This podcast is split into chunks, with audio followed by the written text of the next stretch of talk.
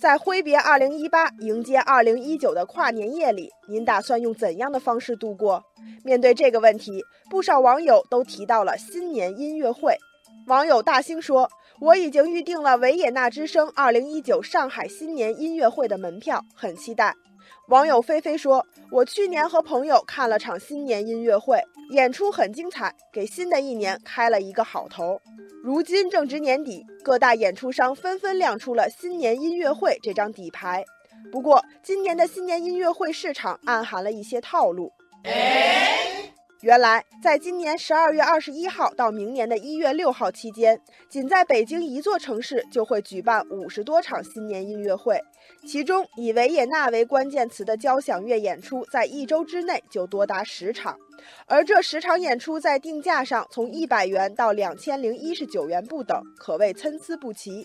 网友柠檬树说：“维也纳们扎堆跨年，这靠谱吗？”网友平凡之路分析说，享誉世界的维也纳爱乐乐团每年会在金色大厅举办新年音乐会，其他的维也纳们是真是假，真不好判断。网友珊珊说，如果主办方以维也纳作为噱头，刻意模糊乐团信息，并给观众开出与乐团水平不符的票价，那么这将会让本就鱼龙混杂的市场更加泥沙俱下。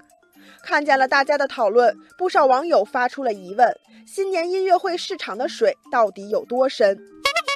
媒体调查发现，如今的新年音乐会市场存在着不少假团、水团。所谓的假团，就是没有经过正规编制和专业机构注册的演出团队。这种乐团大多是在演出前临时组建的。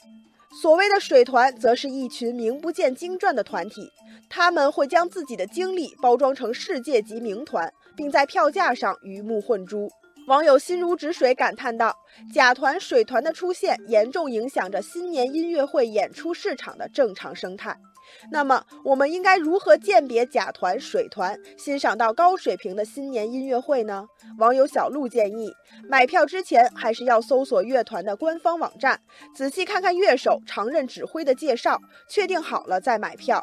网友一杯花茶说，观众购票需要小心，相关部门对于交响乐团的资质审核、监管流程同样需要加强。